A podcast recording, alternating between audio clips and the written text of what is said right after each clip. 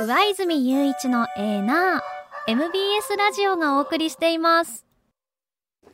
さあ時刻6時24分回りました。ここからは石田英さんでございます。石田さんおはようございます。おはようございます。よろしくお願いいたします。夏ます。夏休みに入りまして、今日からやね大体。はい。でもあの最近はあれですよね。あのほら8月も31日までっていうところもいやないです。大体大阪なんかでも昔より1週間早い。早かったりするので。だから30昔ほら40日間の夏休みとか今はい。35ぐらいなんですよだねからちょうど一月ぐらいのイメージですかあそうねイメージそうそう。そうそうで言うとね。ね。はい。あの、昨日もあの朝ねあ朝ごはん一緒に食べながら石田さんの夏休みの思い出とかね子供の頃の話を聞くんですけどラジオ機の皆さんご存知だと思いますが石田さんの昔の思い出って楽しさとちょっとした切なさが必ずついてくる。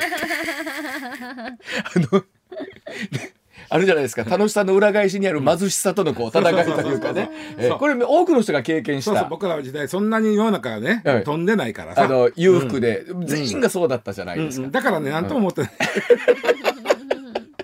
まだそんな話も出てくるかもしれません。はい、えーではニュースの方行きましょうか。まずはこちらです。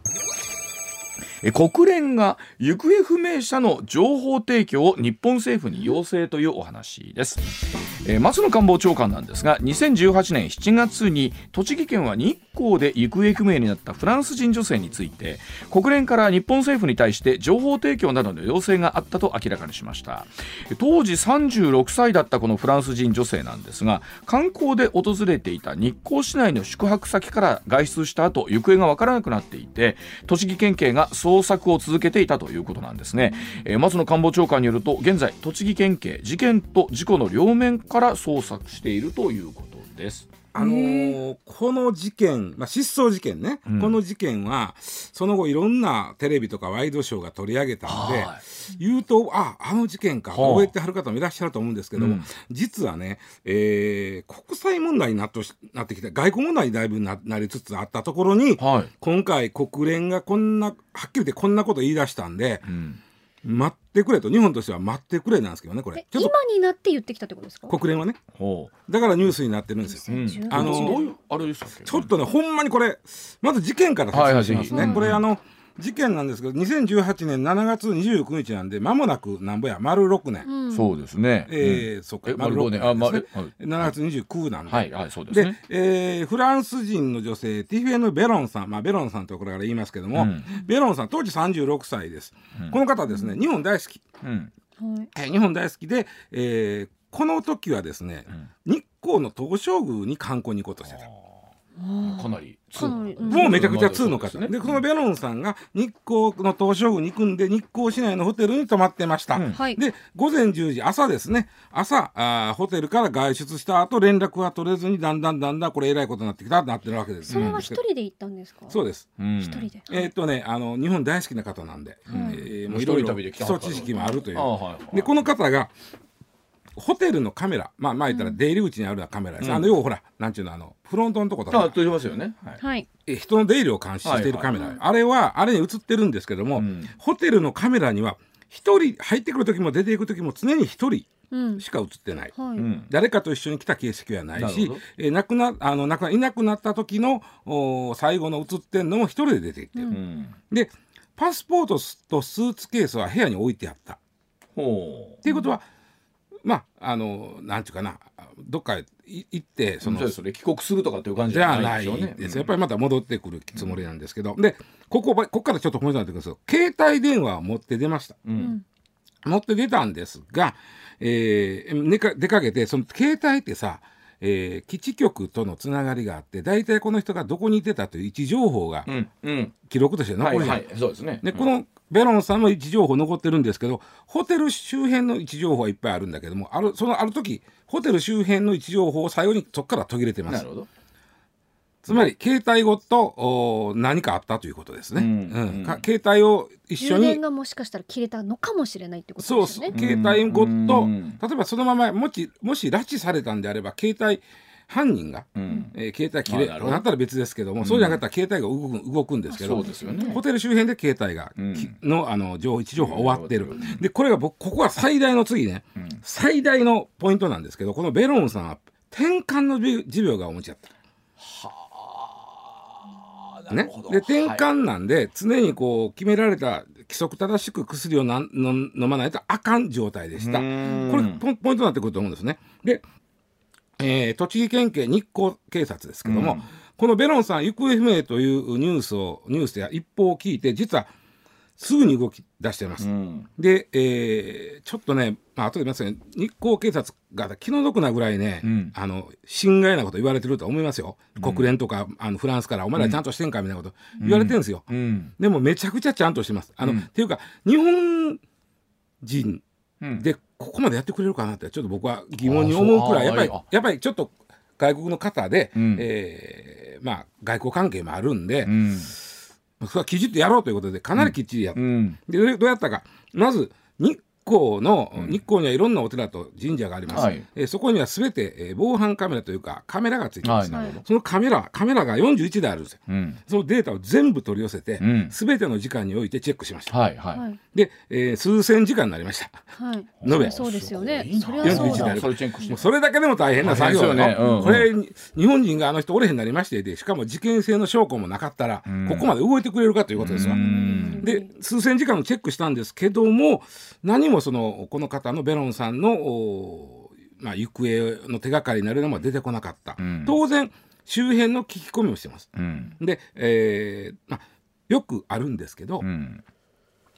日本でもそうなんですけど行方不明になったらどこですか？何時頃ですか？となったら、その時間にそのとこを通る人っていうのは割と限られてるんですね、はいはい。限られてるおかしいけど、毎回通る人っている。言いますよね。あの配達するそ人うなるほど。郵便配達する人とか、うん。宅配で、まあ、あと例えばまあまあそれと多いでしょ？まあ多いです。必ずその時間。でそういう人にちゃんと呼び止めてだから待ってると来はるんですね朝、うん。でお宅先週もここ通りましたと。うん。で通りました。だからちょっとすいませんけどあの車載カメラのああ映像。あ映像もしお持ちだったら見せてもらえませんか、そんなの全部チェックしたけど映ってない。ほう。怖い。ほうはいね。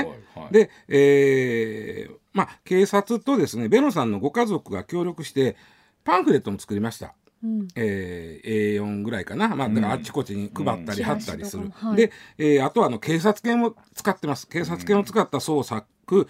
ドローンを使った捜索。でヘリコプターも使った捜索。全て手がかりが得られなかった。うん。かなりやってるんですよ、はい僕見ましたら、これ、はいそうですあの事件性がまだ見つかってない状態でここまでやるっていうのは、警察としてはうん。相当僕、異例の捜索やと思いあます、これ。あなるほど。うん。うん、であの実はここも僕ポイントなんですけど、うん。あと思うんですけども日光の山の中の中にあの大谷と書いてダイヤと読む川があるんですね、うん。ダイヤ川。うん。でこれが、えーこの方が失踪する前の日大雨が降ってかなり増水してた。あで、えーホテルからも近いちょっと切り立った崖のようになってるとこもある。ということで例えばこの方が転換を持病でお持ちであれば転換っていうのはご存知のように意識を失うことがあるんですね。うん。ある時突然意識を失うことがある。えーなので例えばちょっと朝散策に出かけてそこに川に落ちた可能性がある。はい。ということでその川の川下にあるダムを全部ヘリコプターで捜索しました。でも見つからなかった。はいはいはい。えーで地元の人たちもかなり、まあ、あの協力的というか、まあうん。えー観光地の方、ええ方も多いんでしょうね、えーお店にね、いいですよ、パンフレット置いてくださいなんて、うち貼りますよって、手伝いますよって、うん。貼ったりして、あと、そのベロンさんのごご一家がね、まあ、心配やから、まあフランスから聞いて、いろいろ自分らでも捜索しはるんですけど、もう大変です、うち泊まってもらっていいですよとか、ああかなり。あと人によってはあのお封筒にね、お金入れてね、あのその匿名で、その家族が泊まってるホテルにお金届けたりもしてる。へえで僕僕ここまで説明したら分かるんですけど相当やってますよこれうん周り、そうですね。うんややれることは全部やってそれでもどうも手がかりが見つからん。うん。でご家族はご家族でうん。すごい心配なんですね。というのは転換の需要がお持ちなんでこれ規則正しく薬飲まなあか、うん。んで見つかってへんということはその薬もおそらく部屋に置いてあるまま。で、えーお医者さんに行った形跡もないわけで、うん。転換の薬ちゃんと飲んでよっていうのがあるわけね。ありますね。だからご家族の方ももうフランスから日本に来て一生懸命探す。でも何にも見つからない、警察に行く。警察もやってますけど何にも見つかりませんっていう、でうんそんな中でねどっちかというとやっぱり、まあ、気持ちは分かります。ちょっとイライライラすするわね、まあまあそりゃそうどんだけ探しても警察行っても「いややってるんですけどね」うん。って言われる、そしてそしてフランスでね帰ってマクロンさん大統領に書簡を出してるんですよ、うん。ご家族が、ん。でその書簡が娘の捜査に日本の警察は全ての手段を使っていないという。書簡を出したでこれで日光警察はかなり侵害やと思います。ーそりゃ怒るわお話聞いてるとそうですよまあね。表だってねは何々言うとんねんって言えへんけどやっぱり警察の中ではねあのいや待ってくれと。うん、お前らサボってるやろと言われたら。そうですね。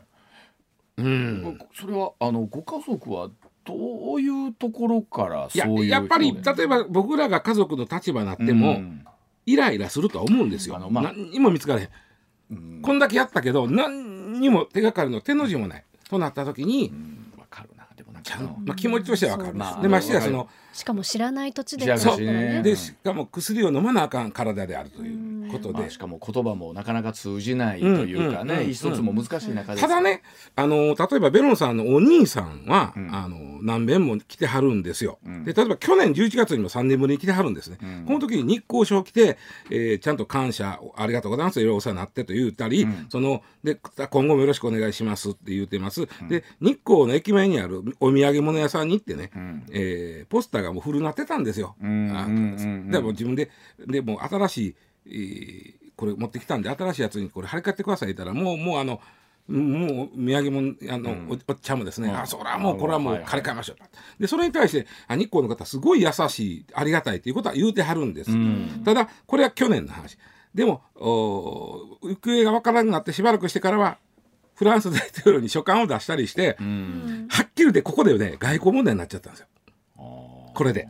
この書簡がっていうこと。ね書簡を出したことで。うん。で外交問題ということは。いやつまりふ日本と、大統領も日本に対して、うん日本政府に対してちゃんとやれよって言ってくるじゃないですか。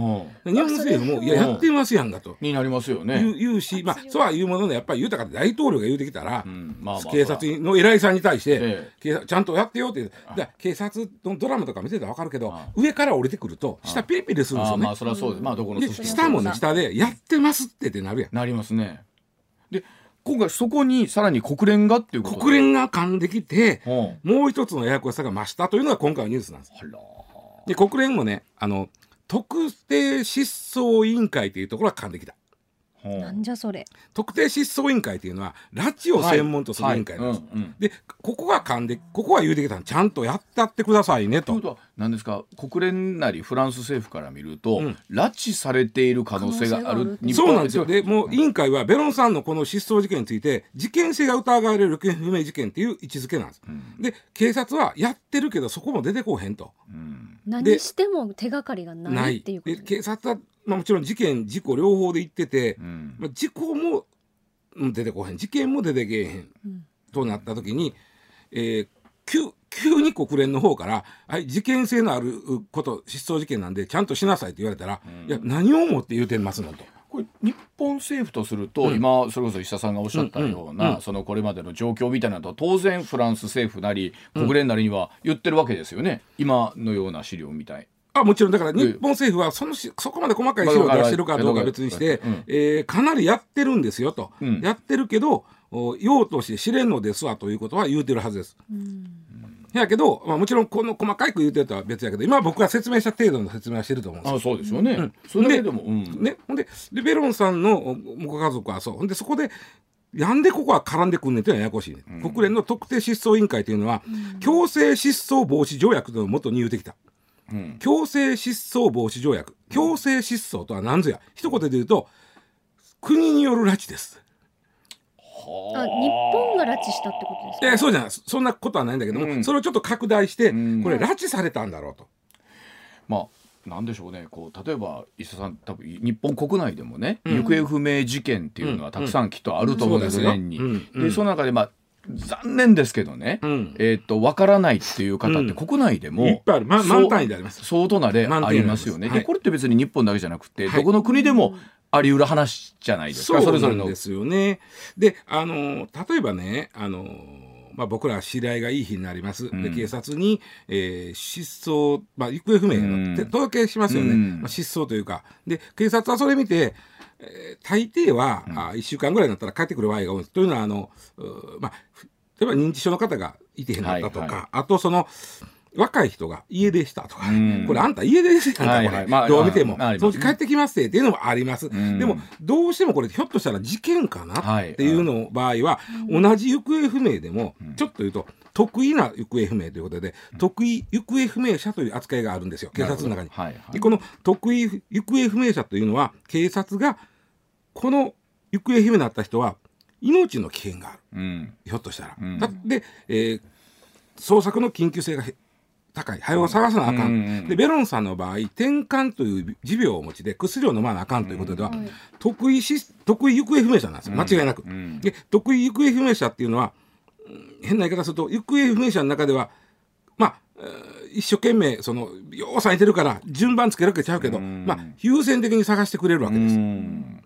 ね。うん。でこれはただし手配の有効期限というのがあってそれはやっぱり警察も限られた人資源です。そりゃそうですよね。一生懸命どんだけ力入れるかずっとやりますよ。見つかるまでずっとやりますけど、うん。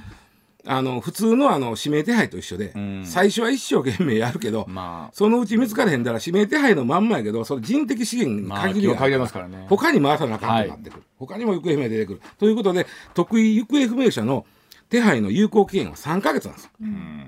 だから、えーベロンさんの場合2017年7月29日に行方不明になってますから、まあ、8月に、まあ、その得意行方不明者になったとしても、8、9、10もう11月にはもう期限切れてるわけ。あその間はでもものすごいものすごいやります。うんで期限切れたらじゃあやれへんのかって言ったらそうじゃまあなないくて、でね。えー警察署長の判断で3か月で切れたらその後また3か月3か月3か月っていうふうにあの延期してなるほどの伸ばしていくわけですね。伸ばす期間ごとあの3か月ごとの期間更新っていうのがあるんです。でベロンさんの場合間違いなくその期間更新なんですが、さっき言ったように最初の3か月とそれ以降とは若干それはまあ人的資源の問題です、これは。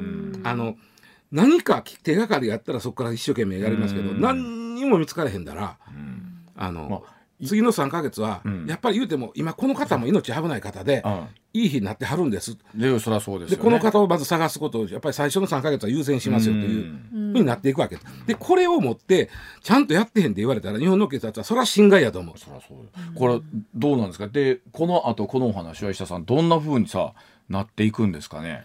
一応日本政府としては、ん。国連にやってますよとは言うてます。言うてますよね。はい。だうん国連がなんでこんな特定失踪委員会なんかが動いてるのかはわからない。そうとそうだ国連国連で何を根拠にってことになそうなんですよ。でるんですよね何を根拠にこれ事件性があると言ってるんですかって言ったら、うんそれは言わ言って言ってないのですよ。それそれ言ってくれたら警察そうそう動そうそう動けるけどそうそうそうまあないんでそこはな、今今のところこ少なくともこっちにはメディアには発表されてないし、んえーこれ実はね官房長官が会見までしてるんですよこれ国連が言ってきたことに対してやっぱり国際問題になっちゃってるんで。まあそうですねまあで官房長官がもしそこでまあね、け国連がこんなんで言ったら言うんですけど、言ってこないから何もその話出てないですね。まあなんかどうでしょうね。それはもちろんねあの行方が心配なのは、あの皆さん同じだと思うんですけどその言われようはというのはそうそうそう。あの日光署の方にしてみれば特にそうそう所轄の人はか相わい当そうなのは日光の人ですよねね。察侵害やと思う。ただまあ、まあ言うてもやっぱしね、早見つけたってまあそれはもちろんでけどね。ですすけど、それはもちろんです。はい、わかりました。はい、では続いていきましょう。こちらです。時刻6時43分になります。さあ、ロシアが穀物輸出合意離脱で船舶攻撃を警告でございます。えーロシア国防省は、えーモスクワ時間の20日以降黒海を通ってウクライナの港に向かうすべての船舶について軍事物資を輸送する船舶とみなすと発表いたしました、えーこれはウクライナ産穀物の黒海を通じた輸出の合意から離脱したロシアがウクライナへの入港を原則認めないという強硬姿勢を示したものとみられています。またロシアウクライナの穀物輸出の拠点となっているオデーサ港など南部の都市を相次いで攻撃しているということで、まあ、昨日あたりからね,、そうですね。あのこのニュース出てきてますけれども、まあ、あのこれウクライナとロシアが、まあ、紛争の中で、うん。このウクライナの穀物、うん。穀物をうん。国会経由で輸出しないといろいろ困る国が出てくる、はいということでそこは、まあ、戦争というかしてるけど、うん。ここはちょっとじゃあお互いが譲り合うて、船は出しうん。出してよくしましょうというのを、えーまあ、この紛争以降結んだうんんですね。うん。でそれを、えー一生懸命間に入ったのが国連とトルコです。うんえーお前らそこはそこはちょっと別にしようや、うんうん。やったんですけども今こう戦況がこうなってきてロシアが、うん。えーやっぱりあんなあの約束したけどあの協定はもう知らんと、うん。もうもうぽいやと、うん。で今あのあそこのふ船うろうろしてたら攻撃するよと、言い出したんで、穀物が出れ出せなくなって大騒動という中で、今お互いさんででうちもほんなやったらおお互いそう船狙うでっていうふうになっとることですよこれ。ね、でもこれあの特にほらウクライナって本当今回の紛争であれと思いましたけど、はい小麦の世界の輸出量ってすごいですそうなんよね。ですあのねロロシアとウクライナで世界の小麦の3分の1。ね3分の1よ。三分の一ですよね。皆さんご存知のように小麦ってありとあらゆるものに使ってる使いますからねものすごい、でただ日本はどうなんやって言われた時に、日本はウクライナから一粒も小麦は入れてませんうん。それはもともとですか？もともと。でだから実はそんなに影響ないはずなんですけど、そうもいかんところがまた話のややこしいところなんですけど、あのーウクライナから穀物を輸この国会経由で輸入している最大は中国なんです、はい。はい。であとはあスペイントルコ、はい。で日本は一粒も入れてません。ね、意外な意外にね日本ってウクライナから穀物入れてないです。よ。なんかめっちゃ入ってそうなイメージでしょ？ね。いやこれはほ他にも例えばお例えば小麦で言うたら、アメリカとカナダとオーストラリアの3カ国です。うんそれ以外からは入れてません。うん。うん、であのね意外やねんけどロロシアあごめんなさいウクライナから入ってきてる日本でね、多いのはねタバコなんですよ。ああ、そう。へ意外でしょ？意外。あの、フィリップス・モリスあフィリポンです。のタバコはここから来てる。へえあそうですか。あとはねあの鉱物です。あ鉱物あの鉱石の鉱石のはい。関係は多いですけど、穀物は実は日本はウクライナとは付き合いがあんまないね。ででもじゃあ、でもね、影響出ちゃう、というのは、えー小麦っていうのはあの国際商品っていうか世界でどこで買うても値段が一緒なんですよ、うんうんうんうん。一物一貨とこれ、あのあー経済用語で言います。一物一貨の法則。例えば、石油なんかも、うん。原油なんかもどっかで価格が決まったら、それ以外の市場もその価格に引っ張られるんで、うえーどこで買うても同じ値段です、でその理屈が小麦にもあって、うん。そう大豆なんかもそうですね、うん。だから代表的なものそうなんです。よ原油天然ガス、うんうん小麦大豆みたいなのは、世界でどこで買うても値段一緒、うん。ということはウクライナがこうなった時にあるところの小麦の値段が上がる、うん。上がると日本はウクライナから一粒たりも買うてへん、うん。買うてんのはアメリカが半分。うん。カナダが33%オーストラリアが17%、これ全部合わせたら100%、うん。それ以外は一粒も買うてへんねんけど、うん他で上がり出すと、うん。ウクライナのうん。小麦も上がり出して、はい小麦あいや上がり出すと他も上上がるから日本が入れる分も上がってくるそういうことなんですよね。はあ。ということはこれあの2つの側面というかもう一つ例えばあのいろんなねアフリカとかも含めてうん。入ってこないとなると途端にこう食料危機みたいなお話もあったじゃないですか。そうです。このうん。うん、まあうんあのウクライナのこ行き先はさっき言ったように中国スペイン、うん。トルコなんで、うん。そこでそのアフリカの方が植えるという話はまた別やとは思いますけど、ただ、うん。まあアフリカの場合もともとそんな高い小麦買えてないからね。うん、で日本の場合はめちゃくちゃ特殊で、うん。日本の小麦の価格っていうのは政府が決めてるんです。うん。でどないしてるかってせいまあさっき言ったようにアメリカカナダオーストラリアから小麦買えます。これ、うん。この3箇所から買ってるのはね小麦のなんていうかな、えー粘りとか質が例えばパンに向向いてる、まああるでしょうね。ううどんに向いてる、はいはいあるんでそういう買い方するんですけど、この3つの国の小麦っていうのは非常に質がよろしい。うん。日本ってね。やっぱりそういうとこから買ってるんですよ。うん。で、えーこの質のいい小麦を大量に買う。大量に買うた方がこの3カ国しか空いてないねんから、もう国が交渉しましょうと。はいはい。その方が、まあ、ただ値段はさっき言ったように世界一物一家なんで、うん。そんなに変わらへん。ただまあ多少、えー安定して、うんまあのそうでしょうお金も安定供給はあるでしょうね。でうん。やってます。で買います。国がまとめて買ったもんを、ん。4月と10月にこあの会社あの、こんうん。うん製粉会社とかにう売るんです、うん。ら製粉会社は直接アメリカ行って買うことはほぼしません。ああなるほど。国から買うという。国からあそういうことなんですね。うん。その時に国は買った値段よりうん。少しうん高くうん。製粉会社に売ります。うん。おでそれはどういうことかというと、うん。日本は、えっと、8割方輸入小麦なんですけど、うん。2割は国内生産なんです、うん小麦。うん。で、えー米は余ってるけど小麦は足らん状態なんです。うん。で国としてはできたら米作らんとうん。小麦作ってほしいなと思ってる、あー。どっちかいうとね。うん。なるほど。えところが小麦はやっぱややっぱ一物一回言ったけど、うん。米にくれ日本は米や高いじゃないですか、うん。でも小麦は世界同じ値段になっちゃうんで、うん。作ってもねうん儲からへん、なるほどで小麦農家に少少なくとも米と作るぐらいのお同じぐらいの賃金というかそのあれにしたい。はあ。でえ実はね米よりちょっと安いんですそれでも。安いんだけども、そのままやってもらうとめっちゃ安なってまうんで、はいはいはい。政府が仕入れててきた小麦にお金を足して製粉会社に売ってて。その上乗せした分をうん。補補助金金で小麦農家に渡してる。これで小麦農家は 米を作るのとよりはちょっと安いけどまあ一緒くらいのお収入になる。るほど。これやってるんですよ。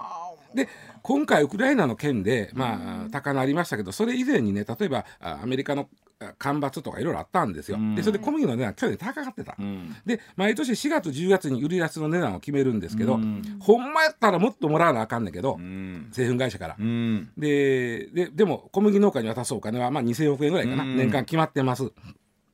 だからある程度こ国が泣いて小麦の卸売価格を上げなかった。はい。それは何でかというといろんなものが値上がってるから、はい。小麦値上げすると、うんまたいろんなもの値上げするろんなもののベースの値段がありますからね。上げなかったんです、うんうんで今回もこのウクライナがもしこうなって世界中の小麦が高なっても、うんおそらくまたそうすると思いますただしね最後小麦の値段が他どれぐらいが例えば影響を与えるかというと食パンでいうと8%です小麦がの値段が占める割合合外食のうどんにうん至ってはわずか1%だ。だか1%らそこを据え置いたから言ってどれくらい抑えれるかはまだ分かる他のもん上がってるからね、まあ燃料とか何から何まで。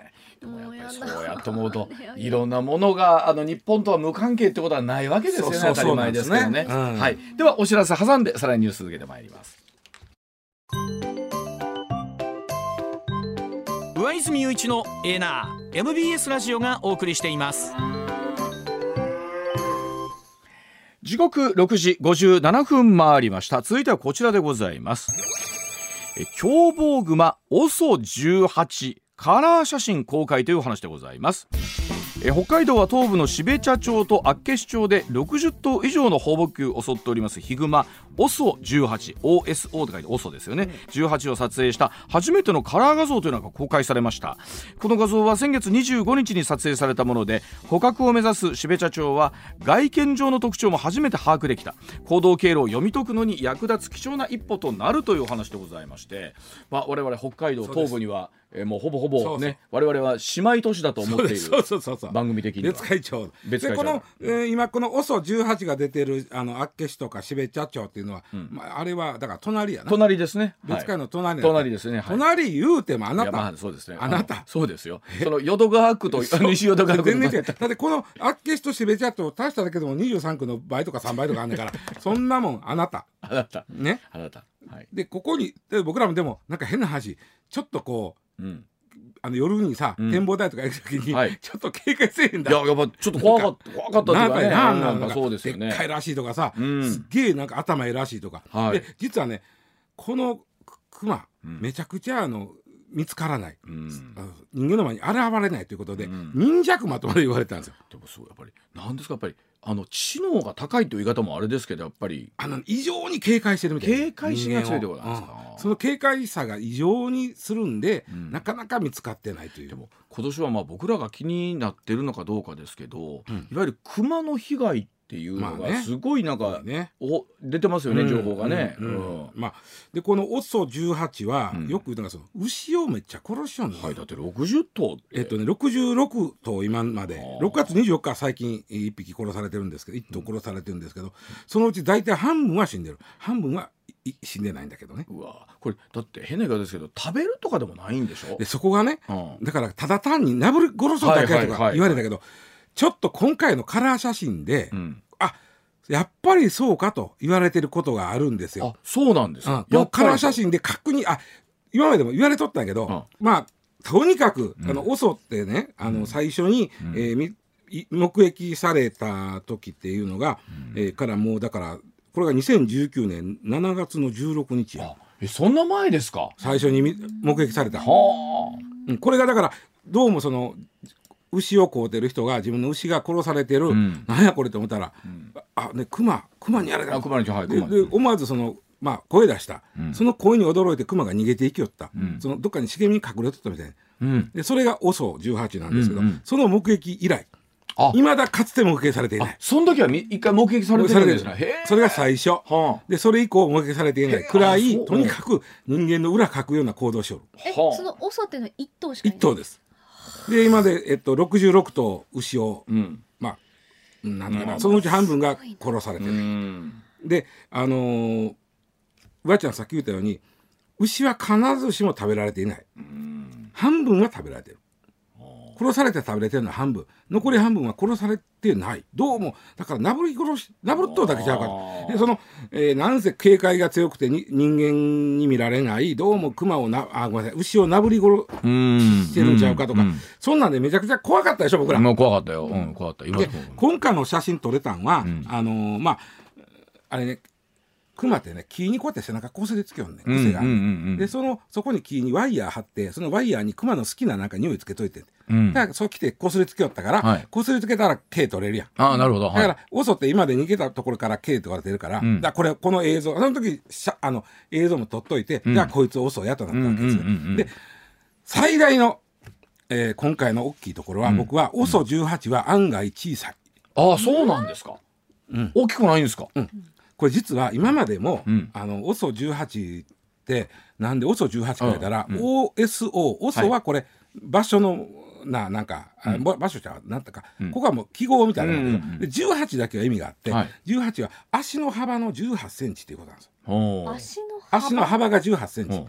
足跡の足のこうこう、はいはい。手やったすがうん。この手のひらの幅やな、うんうん足でいうところ、はいはいはいこれが18センチあったわけ。18センチもあるんですか、うんうん、でこれはでかいとこのクマ、うん。18センチあるいうことは立つと3メートルがあるぞとこれ。ほうほう。ほなめちゃくちゃでかいじゃない相当でかい。いぞうんとなったんだけども、今回の写真ではっきり分かった。うん。でどうも体長は2メートルから2メーターちょいぐらいやえ、と。ほな、で、足のサイズはでもでかいんでしょ？実は違うそれその前からちょっとその前から、うん。オソの足跡が見つかってたんですよ。うん。足跡で実はそう簡単に見つからないんだあいつらまたこいつ警戒しよるしうんうんで見つかった足跡からこれ16センチやと。うん。うんじゃあ18センチというのはそもそもがちょっと違ってた。うんほあのだ足跡でねギュッとなんかグギグイグイってなるから動いたりするしまあまあ微妙にずれますわね。うんで2センチ違う。うん。でオソ16やないかいって昔からちょっと前から言われて。そうなんですか。オソ18ちゃうぞと、はいオソ16やと。まあその1、2センチでかいですもんね。これめちゃくちゃ大きくて、うん。18センチやったら体長3メーター超える、はいはい。ところが16センチやったら今回分かったぐらいの2メーターぐらいになってでこれよくありますけどそほんまにこれが OSO18 あえっとまあ18なんですか、うんそうそうそれはだから毛取れてるから。あそうかそうか毛でわかるのか。DNA 検査してあそうかこれは絶対そうなんです。れでわかでるのかオソ16があごめんなさい18が実はオソ16やったということが確定したわけこれで、うんうんうん。これが大きい。そうなってくると何がわか分かってくるか、うん。こいつはうん。牛をなぶり殺してたんちゃうとなってくるわけ。あそうなんですか、あのね牛をね66頭やっとんだけど、うん。そのうち半分くらいが、まあ、ほとんどが子牛。200キロぐらいの子牛は食うとん、うん、うんうん。で400キロ超えるようなあの生牛っていうかな、うんうん。はなぶりごろなぶりってるだけに見えてるわけ、うんうん。これどうかってこれもしこのクマが3メートルがあああんねやったら、うん。400キロの超えるような牛でも殺せるんです、一撃で、うんうんなるほど。ところがあ。2メートルやったらなるほど。子牛は殺せるけど大きいのは無理だ無理や。だから、バーンとやるけど、うん。相手も抵抗するし死なへん、で、うん。ましてや400キロもあるから200あじゃあ2メーターぐらいのクマやったら引きずって持っていくっていうのは無理や。無理だとなるほど。だから自分が殺せて引きずれるような子牛だけ食うとる。うん。はとなったらこれは OSO18 やとなぶり殺しっていうことが出出てくるけど OSO16 やとしたら、うんうん。16センチやとしたら理にかなった行動やねんてこれは。なるほどなるほど。うんうんうんだからそういう意味ではやっぱり面白い人間ってさどんどんそうやってこう、イメージを勝手に勝手に作って牛は牛でまあ言うたら、まあ、悪いかもしれんけどそれはそれなりにうん。自然の中でいや、生きとるわけやんか。うんそうですね、うん。でそれが勝手にさすっごい化け物みたいになってきて、うん。あの三毛別ヒグマ事件のはいはいはい。熊ぐらいでかいんちゃうかという、うん。立ったらこれ3階ぐらいあんちゃうかとまで言われてんけど、うん。いやそうじゃない。普通のサイズやとなったら、うん単にうん。異常に人間に対する警戒心の強い熊。いや、うん。でもだからそこは残る。うん。まあただまあ結局サイズとかによっても猟友会の方も含めてですけど、うん。うん。まあまだターゲットに対する向かい方が変わります変わる。変わる、うん。あのそんなあの三毛別事件のようなその化け物みたいな熊ではないと、うん。ただ非常に注意深いんで罠には絶対かからへんこれでもやっぱりあれですよね。冬場になったらまた冬眠入っちゃいますから夏の間ってことになるんでしょうかね。それがまたなぜかこの OSO16、うん。8改め16はうん。8月までしか牛を襲わない。これがわからない、えー実態がわかんない。うん、だからそこが見たちいろいろ仕掛けるチャンスなんで、うん。罠とか。まあ8月もうあんまないの。まあそうですね。言うてる間にもまあ、あと一月ぐらいに間がまた一つ勝負になってる、はい。上泉雄一のエーナー MBS ラジオがお送りしていますコミニュースランキング。時事問題から芸能スポーツまで。突っ込まずにはいられない注目ニュースを独自ランキングでご紹介します、まずはスポーツの話題です、はい。プロ野球オールスターゲーム第2戦は、うん。パ・リーグが6対1で勝ちました、はい。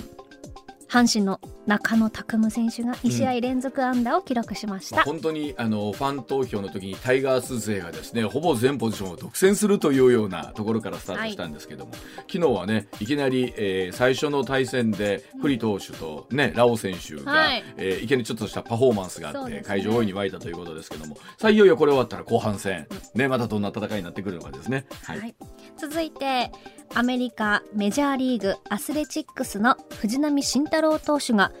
トレードでうん。アメリカンリーグ東地区首位に立ったオリオールズに電撃移籍することが分かりました、はい。藤浪投手は今シーズン5勝8敗。うん。直近15登板はうん。防御率2割4分にで2.40あね2.40で、うんここ11試合は連続でフォアボールなしと好投しています。いや特にほら藤浪投手は先発した時にいきなりね全然結果が出ずにだないなんやろうと思ってたところで、ここのところ救援中継ぎでね結果出していながらなんですけどはい。びっくりしたのがアスレチックスって98試合消化してですよ、27勝71敗。負け越しいわゆる借金が44って その中で5勝してるんですよ藤浪投手。すごくないですかっていうか。知らんかった。20年であのマリナーズがその上なんですけどそれでも47勝48敗ですからほぼほぼその西地区アメリカンリーグの負け越しを全部でであのねこのアスレチックスが抱えてるっていうことですから、まあ、一方で東地区に変わってでも4000キロの移動ですからねアメリカ大陸を東から西から東へ。まあでもこれ新天地って今度はね首位を走るオリオールズボルチョモアですからさあ一体どんな活躍見せてくれるのかですよね。これ楽しみですね。ね。はい、うん、それではニュースランキングまずは第5位気象庁は20日中国近畿東海の各地方が梅雨明けしたとみられると発表しました。はい。いずれも平均平年よりうん。1日遅く、ん。えー近畿地方は去年と比べて3日早い梅雨明けとなりました、はい気象庁によりますと向こう1週間の天気は湿った空気などの影響で雲の広がる日もありますが高気圧に覆われて厳しい暑さが続く見込みです、なんか週明けの予報が一瞬ちょっと悪いタイミングもあったんでまだもうちょっとかかるのかなと思ってたんですが、ちょっとねあの予報も良くなってということですけど、さあ本格的に夏がやってまいりました。はい、続いて第4位。ウクライナ当局は南部の港湾都市オデーサがロシア軍の攻撃を受けたと発表しました、うん。ロシア軍のオデーサへの攻撃はこれで3夜連続となりました、うん。ウクライナのゼレンスキー大統領はオデーサへの攻撃に関してロシアがウクライナ産穀物の輸出合意から離脱したことを関係づけています。さあこのニュースはこの後石田さんに、えー深掘りで解説してもらいます。はい、続いて第3位経済産業省が20日発表した全国のレギュラーガソリンの平均価格は174円で前の週から0.7円高くなりました、はい。これで9週連続の値上がりとなり、うん。去年6月以降の高水準となりました。うん。石油情報センターによりますと来週も値上がりが予想されるということなんです。まあ、本格的に夏休みに入ってこれからあのお出かけなさる方も多いという中でのこの値上がりは厳しいなという方も多いと思いますよね。はい。さあはたして補助金とかどうなっていくのかですねこれね。はい。うん。続いて第2位。